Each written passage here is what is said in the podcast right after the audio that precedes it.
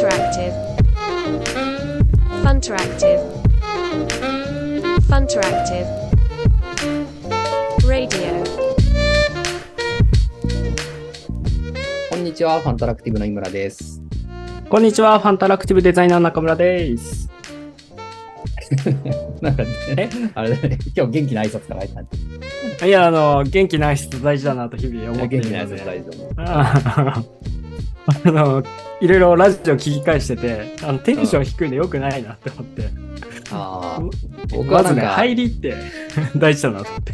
そうだよね。あと僕はラジオを聞き返して、ちょっとおじこっちの音が悪いのがちょっと申し訳なさすぎるなと思って、なんかいい加減マイクちゃんとしたやつ使わないとなっていう。いや、あのね、このズームで、あの、録音してて、あの、音もたまにそうなんだけど、あの、通信で、あの、音声飛んでる時あって、てか、ほんとすみませんっていう。そうね。まあ、今日も、今日も別にね、通信環境は特に改善せずやっていくわけですけれども、いや、申し訳ございません。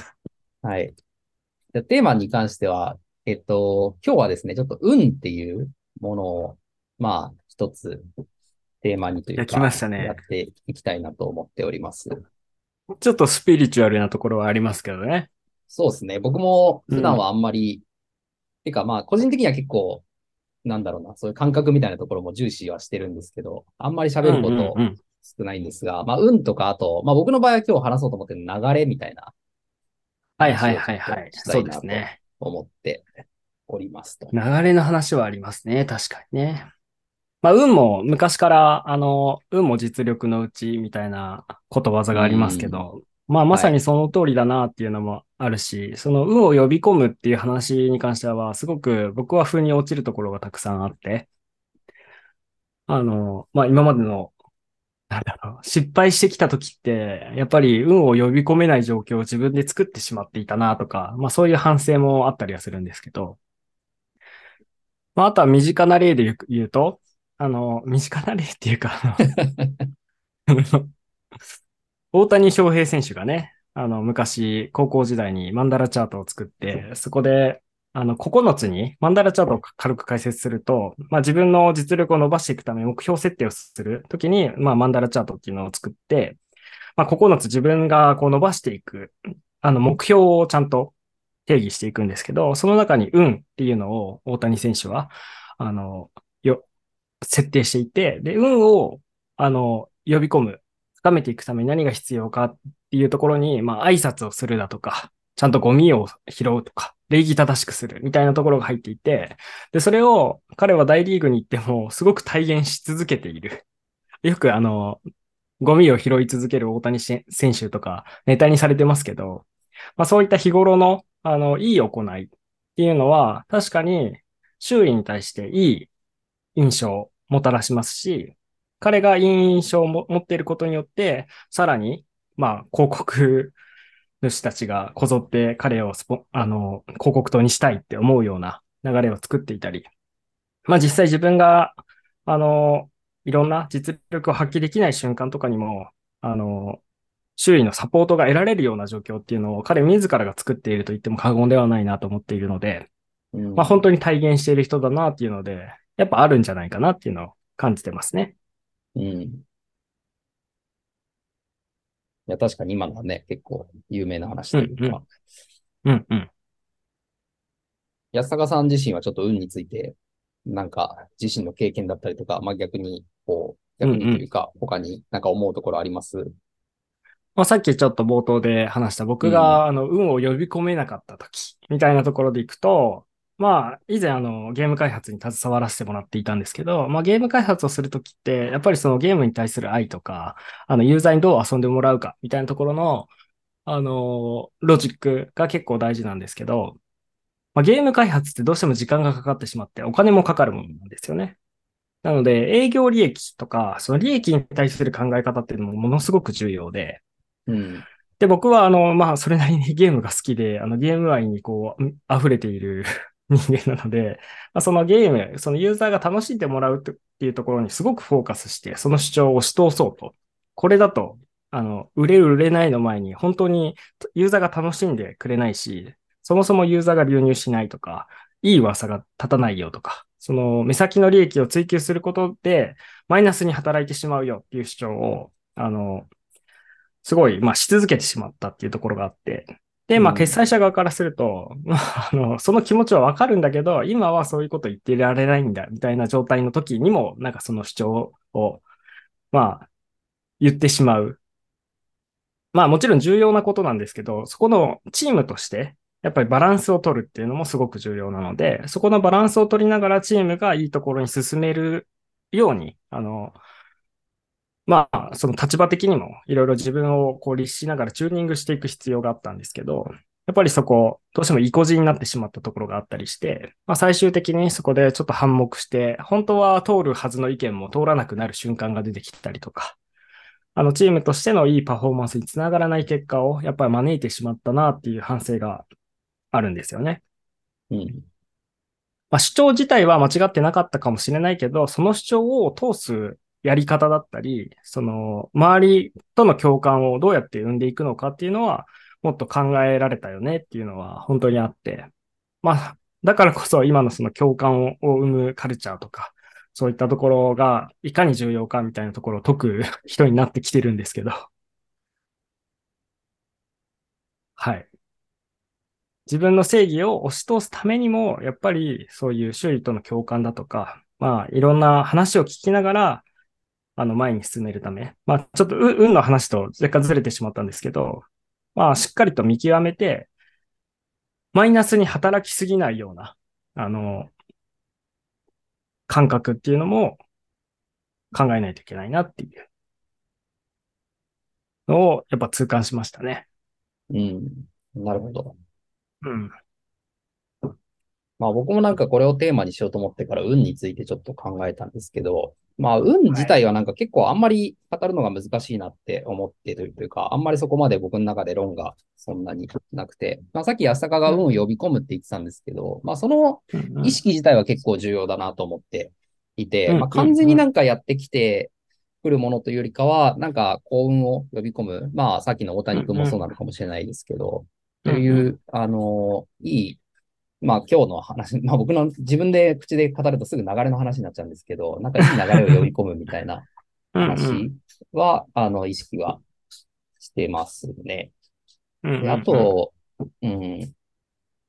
あと、その、幸運に気づかないってこともあるとは思っていて、その、いい、今なんかやればチャンスなのに、みたいなのって、その、実は幸運が来てるんだけど、まあ、それを気づかないとか、あと、まあ、気づいてても、その、なんか今そこでパッと動くべきではないというか、なんかこれ別に動かなくてもいいよな、みたいな感じで、その幸運を逃してしまっているっていうのも、うんうんうんうん。あの、あり得る話だなと思っていて、まあ、これはなんか僕どっちかというと、運というよりかは、まあ、チャンスみたいな話だと思ってる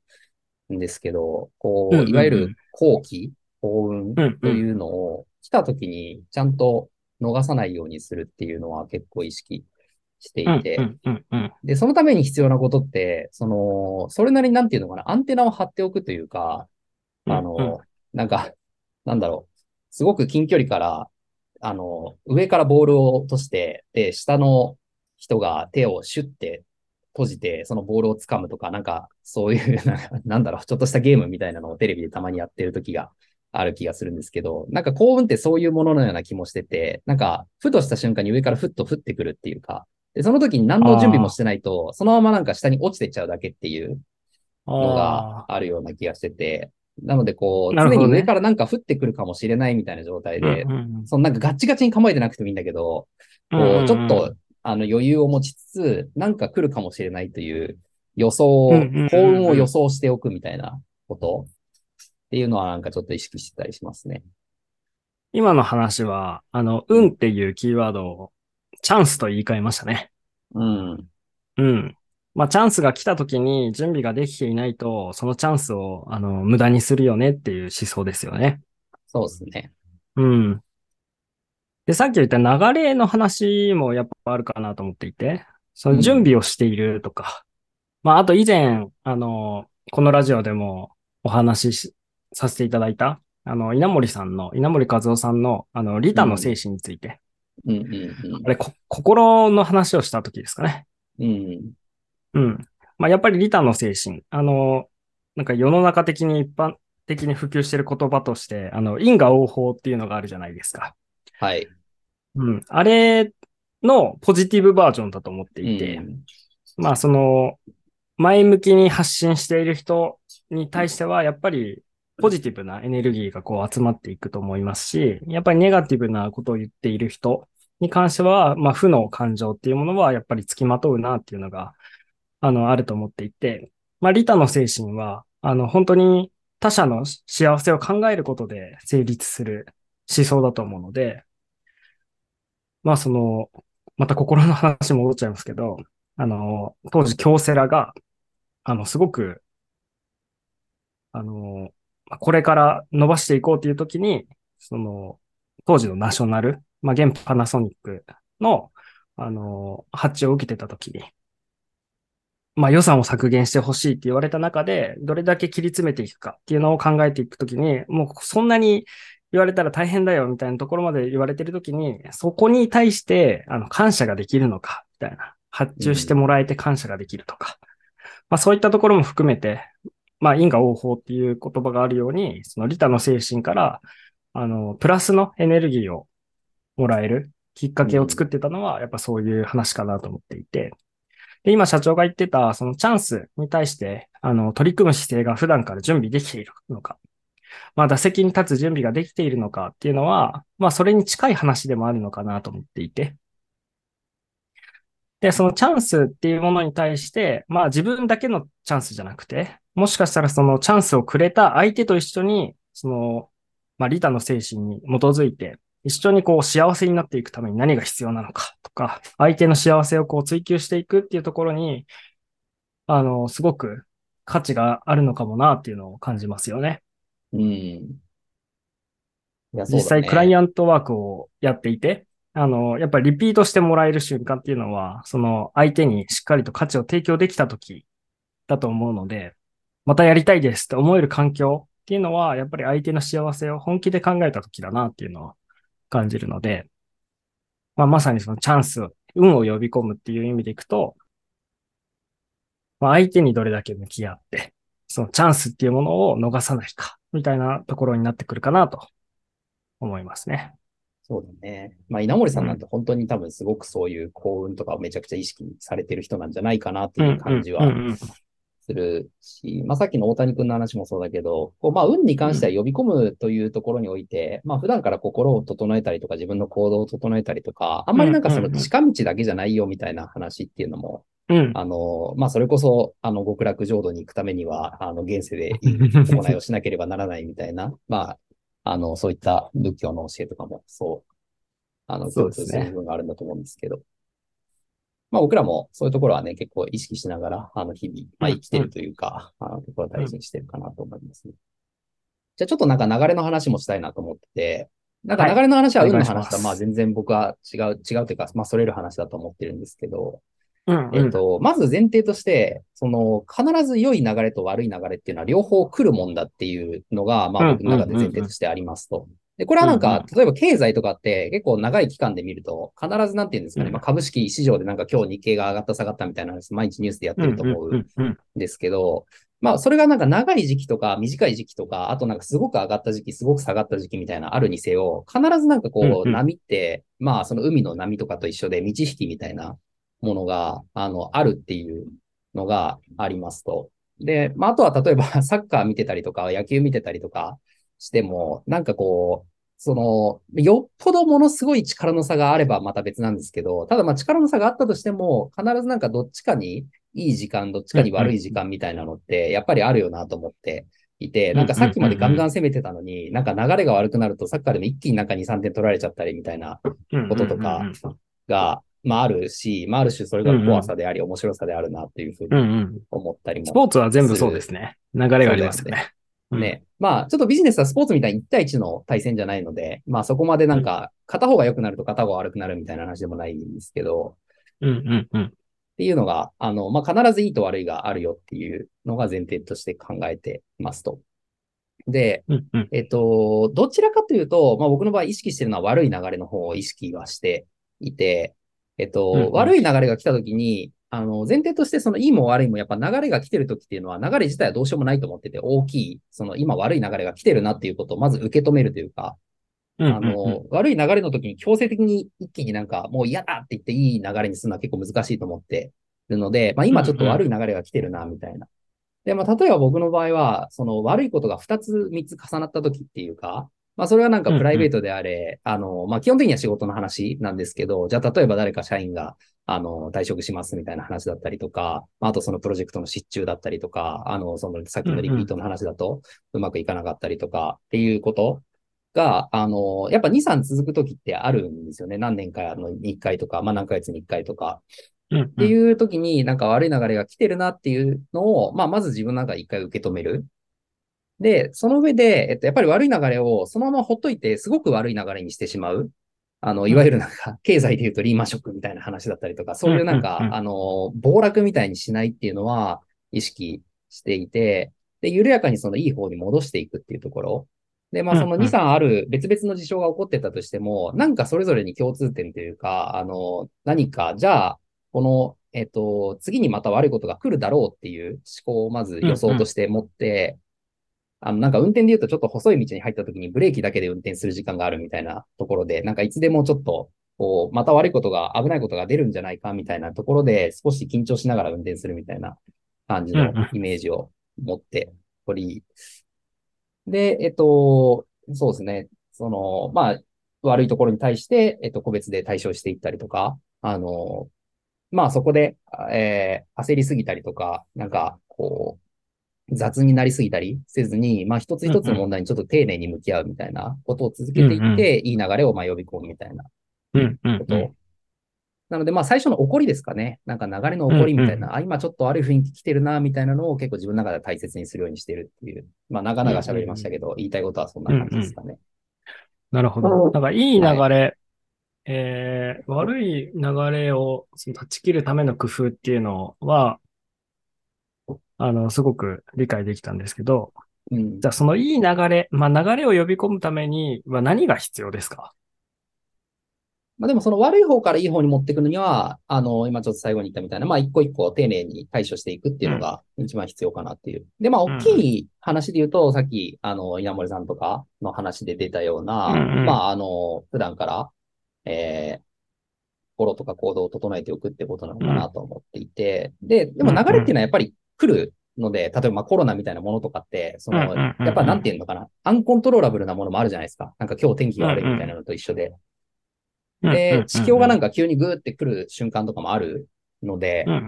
で、まあ逆に言うと、あのいい流れの時はアクセルを踏むっていうのも結構大事。で、今いいのが来てる2、3個いい、なんかやっぱ経営してると、こう驚くほど面白いことっていうか、なんかこんな人が連絡来るんだみたいな話とか、こんなメディアが取り上げてくれるんだみたいなのが、なんかポポンって続く時もやっぱりあって、あの、その時に、こう、いい流れをさらに良くする。まあ、悪い流れはさっき言ったみたいになるべく悪くしないっていう考え方なんですけど、いい流れのトップを上に持っていくっていう意味で、あの、じゃあ例えばもう、あの、なんか最近すごくいい人が面接に来てくれる回数が増えたなと思ったら、なんかそこでじゃあ新しい採用媒体ポポポンって2つ3つさらに追加してみるみたいな話だったりとか、うんうんあの、そういう、まあお金も含めて、えーちょっと投資していくみたいな考え方っていうのは結構意識したりはしてますかね。うんうんうんうんまあ今の話をまとめていくとですね、あの、うんまあ冷静な判断ができるっていうのがすごく根幹にあるなと思っていて、で、その冷静な判断がどこから来てるのかっていうのがポイントだなと思いました。で、もちろんそれは社長自身が経験している、あの、その経験値から来ているものと、あとはその俯瞰して冷静に見るための、あの、精神、心のゆとりみたいなところも、やっぱりすごく重要なんだなっていうのを、今話を聞いてて、あの、整理をししまして、うん。で、そこの心のゆとりをいかに作れるのかが、まあ、いろんな人の課題になってくるんじゃないかなっていうのを今、話を聞いてて思っていて、まあ、大人なのでみんな冷静に考えられたら、ある程度こうしたらいいよねっていう判断はできると思うんですけど、やっぱり、まあ、冒頭に僕が紹介した、あの、意固地になった話とかって、やっぱり、客観的にゆとりがなくなってくる瞬間、こうした方がいいと思うのに、みたいな主張。そこって、まあ、一歩引く余裕がなくなっている。もちろんその目の前のものにすごく向き合うっていうのはすごく重要なことなんですけど、うん。まあすごくそのゆとりとか客観的視点を持つための余白があること。まあ精神衛生を保つみたいなところがすごく重要なんだろうなっていうのを、まあ今話を聞いてて感じたので、まあ多くの人に課題になってくるポイントはそこなんじゃないかなっていうのを今感じましたね。